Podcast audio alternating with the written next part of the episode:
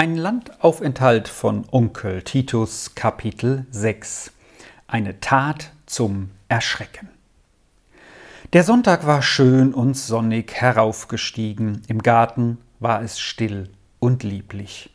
Man hörte gar nichts, als zuweilen einen der roten Äpfel fallen, denn sie fingen an zu reifen. Die Eltern waren mit Paula und Fräulein Hahnenwinkel in die Kirche gegangen. Einträchtig saßen Jul und Hunne in der Wohnstube bei einer großen Schüssel Haselnüsse und besprachen sich über die verschiedene Weise, in der der Nussknacker zu beißen verstand. Willi und Lilli waren nach der lehrreichen Erfahrung, die sie gemacht hatten, wieder zu der Arche mit den hölzernen Männlein und Fräulein zurückgekehrt und saßen nun im Lehrzimmer, wo sie den ganzen großen Tisch zu ihren Spielen benutzen konnten. Rolf war früh in den hintersten Winkel des Gartens gerannt, wo ein ganz einsames Sommerhäuschen stand, um dort ungestört allerlei Studien obzuliegen.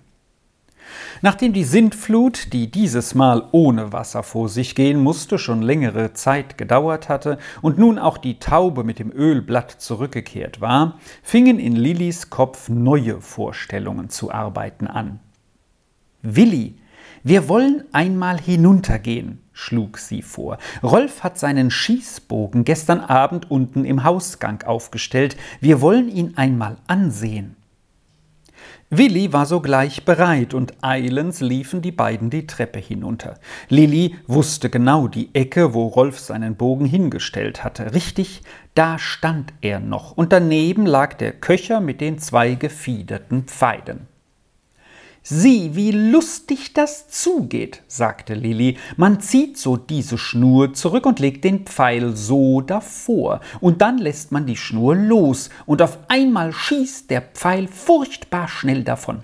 Ich habe gut gesehen, wie Rolf es gemacht hat. Wollen wir es auch versuchen, Willi? Wir dürfen ja nicht damit schießen.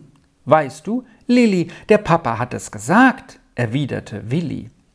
Ich meine ja nicht schießen, nur so versuchen, erklärte Lilli, weißt du, nur so sehen, wie man es macht. Die Sache gefiel dem Willi. Aber wo können wir das versuchen? Hier im Hausgang hat man keinen Platz, meinte er. Nein, nein, ich weiß schon wo, im Garten, komm nur. Und Lilli lief mit dem Köcher voraus, Willi mit dem Bogen hinterdrein, einem schönen freien Plätzchen in der Nähe der Hecke zu. So, hier, sagte Lilli, komm, jetzt wollen wir beide zusammen versuchen, wie es geht.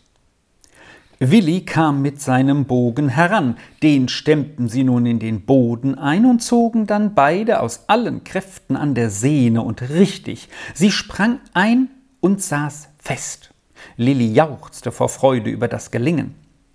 Jetzt muss der Bogen aufgehoben werden, ordnete sie an. So, nun kommt da der Pfeil darauf, Willi, siehst du, und nachher ziehst du unten an dem Ding zurück, dann wirst du sehen, wie lustig es geht. Versuch jetzt. Willi versuchte und zog zurück. Sausend schoss der Pfeil durch die Hecke, und im selben Augenblick ertönte ein kläglicher Jammerton auf der anderen Seite. Dann war alles still. Die Kinder schauten erschrocken einander an. Glaubst du, es sei ein Kaninchen, das so gejammert hat? fragte Willi. Oder meinst du, es sei etwa ein Huhn? fragte Lilli dagegen. Aber sie hatten beide ein sehr schlechtes Gewissen und einen großen Schrecken im Herzen, denn sie wussten wohl, dass sie ungehorsamerweise mit dem Bogen geschossen hatten, und sie hatten auch beide den Eindruck, der Jammerton sei von einer Kinderstimme gekommen. Aber jedes hoffte, das andere habe es vielleicht anders gehört, und dann könne es doch ein Tierlein gewesen sein. Ganz still und ohne ein Wort zu sagen, trugen sie den Bogen an seinen Platz zurück.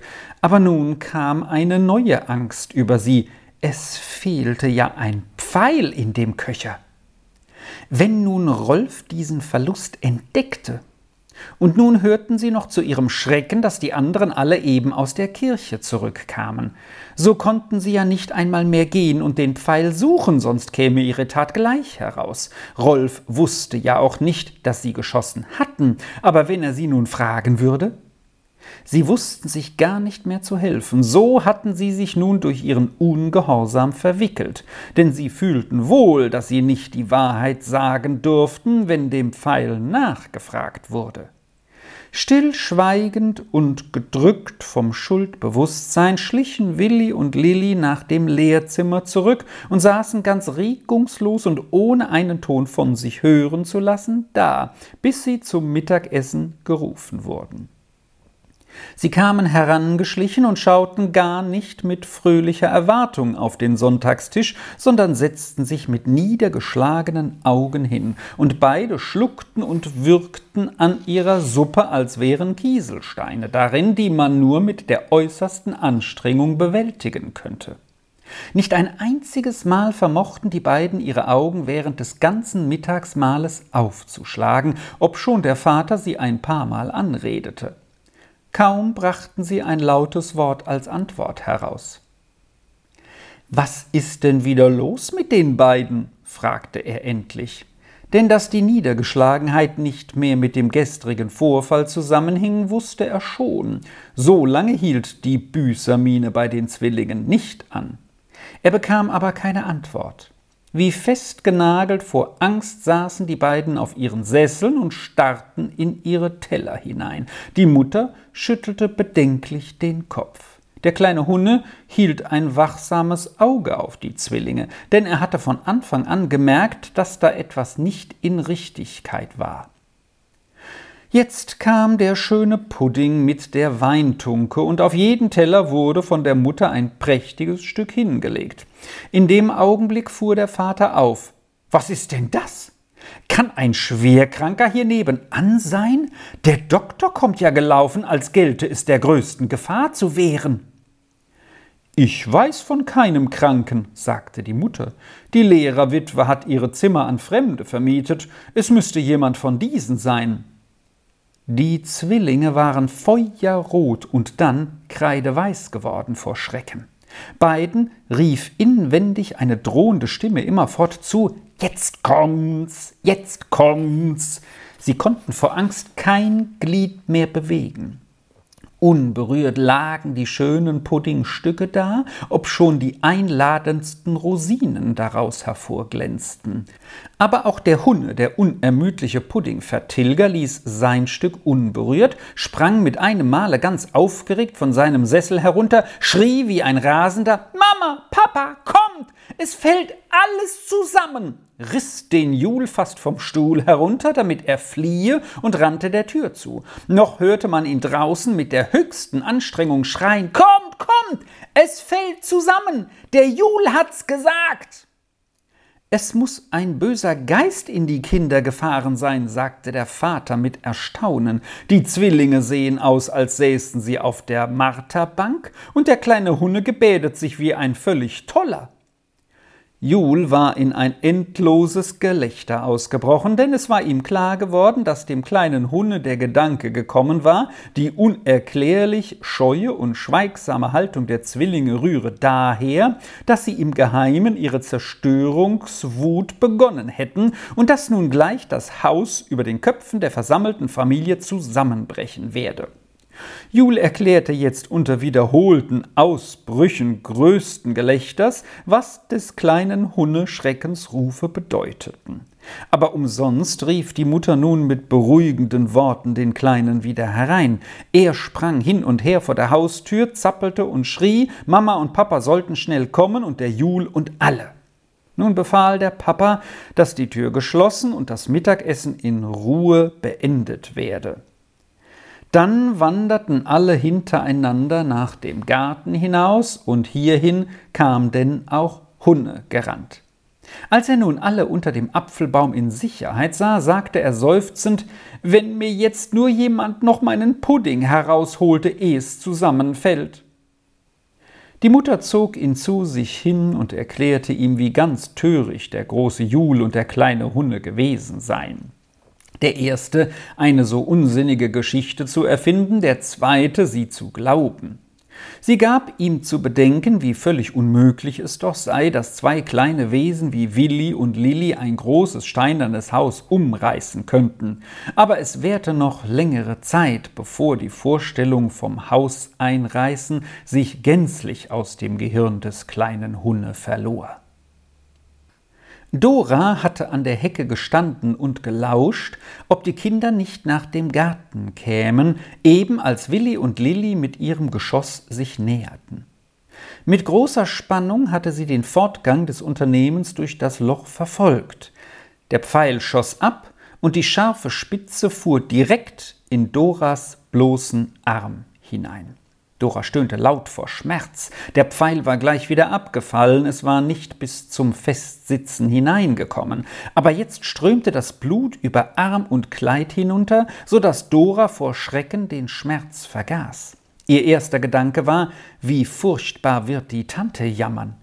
In der Angst davor suchte sie nach einem Mittel, die Sache zu verbergen. Sie riss ihr Taschentuch hervor, wickelte es so fest als möglich um die Wunde und lief zum Brunnen vor dem Hause, um die Spuren des Blutes zu vertilgen. Aber es lief sogar unter dem Verband hervor. Dora war überall schon von oben bis unten mit Blutflecken bedeckt. Da rief es von oben Dora. Dora. Es war die Tante. Nun musste es sein, Dora musste vor sie treten. Mit Zittern und Zagen ging sie die Treppe hinauf und stand vor ihrer Tante, den verbundenen Arm von sich streckend, weil er immerfort tropfte. Das helle Sonntagskleidchen war mit großen Blutflecken bedeckt. Blutstriemen waren an Stirn und Wange und überall zu sehen. Denn im Eifer, sich zu reinigen, hatte Dora mit dem fortwährend rinnenden Blute sich überall beschmutzt. Himmelsbarmherzigkeit, schrie die Tante bei dem Anblick auf. Dora, was ist denn mit dir? Sprich doch, bist du gestürzt? Wie siehst du aus? Du bist ja totenblass unter den roten Blutstreifen. Dora, um Himmels willen, so sprich doch! Dora hatte schon mehrmals etwas sagen wollen, aber sie war nicht durchgedrungen mit ihren Worten.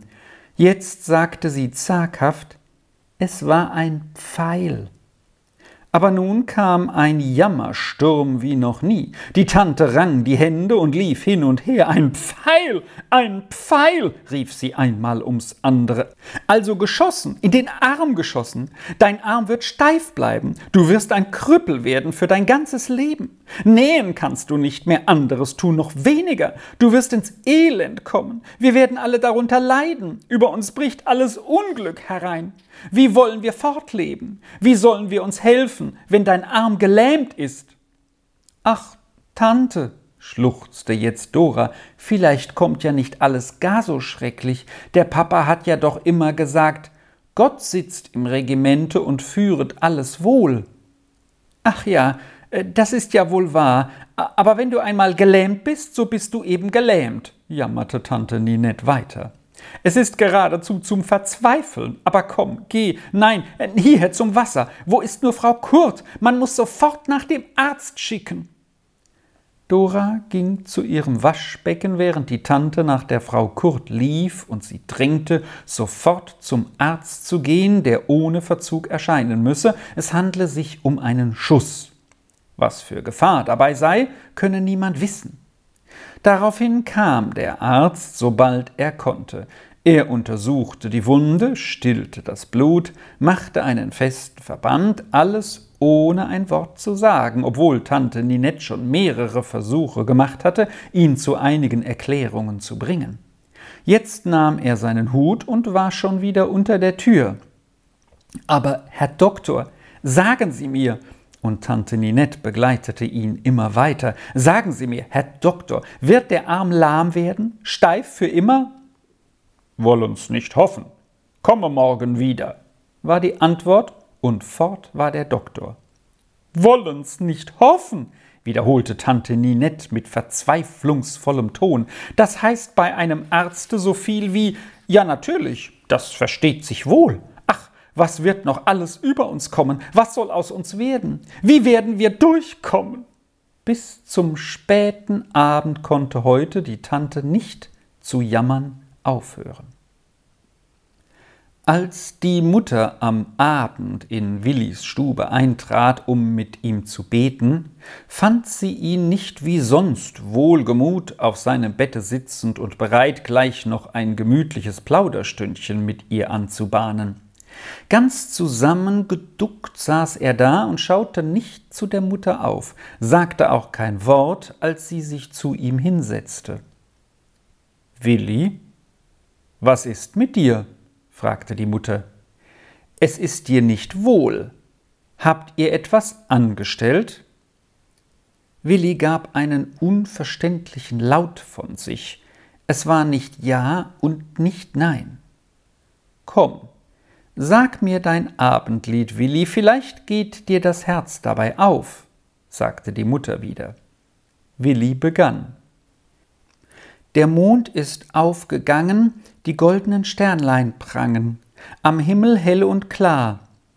Und weiter betete Willi, aber er war nicht bei seinem Lied wie gewöhnlich.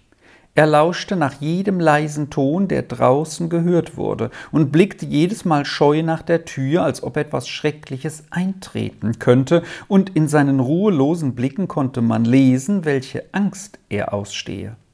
So kam er zum Schluss seines Liedes. Verschon uns Gott mit Strafen und lass uns ruhig schlafen und unseren kranken Nachbarn auch. Jetzt mit einem Mal brach Willi in ein überlautes Weinen aus. Er klammerte sich fest an die Mutter an und stieß schluchzend heraus Das Kind kann nie mehr schlafen, und der liebe Gott wird uns furchtbar strafen. Was meinst du damit, Willi? fragte die Mutter sanft. Komm, sag mir, was geschehen ist. Ich wusste den ganzen Tag, dass ihr etwas angestellt habt. Was habt ihr getan? Wir haben, wir haben, wir haben vielleicht ein Kind erschossen, kam endlich heraus. Willi, was sagst du?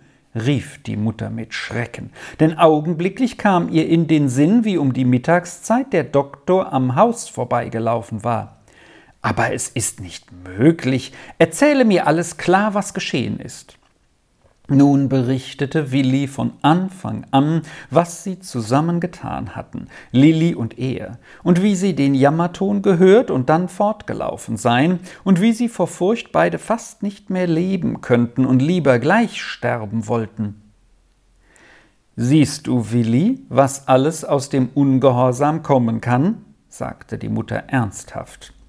Ihr meintet, es sei nichts dabei, nur ein wenig mit dem Bogen zu spielen, aber der Vater wusste wohl, warum er es euch streng untersagte. Er kannte die große Gefahr. Was nun Trauriges aus eurem Ungehorsam entstanden ist, wissen wir nicht. Wir wollen nur jetzt den lieben Gott herzlich bitten, dass er doch noch zum Guten wende, was ihr Böses getan habt. Und die Mutter fing an zu beten und Willi fuhr fort. Und in seinem Leben hatte er noch nie so herzlich zu Gott gefleht wie jetzt in der Angst. Und er konnte fast nicht mehr aufhören.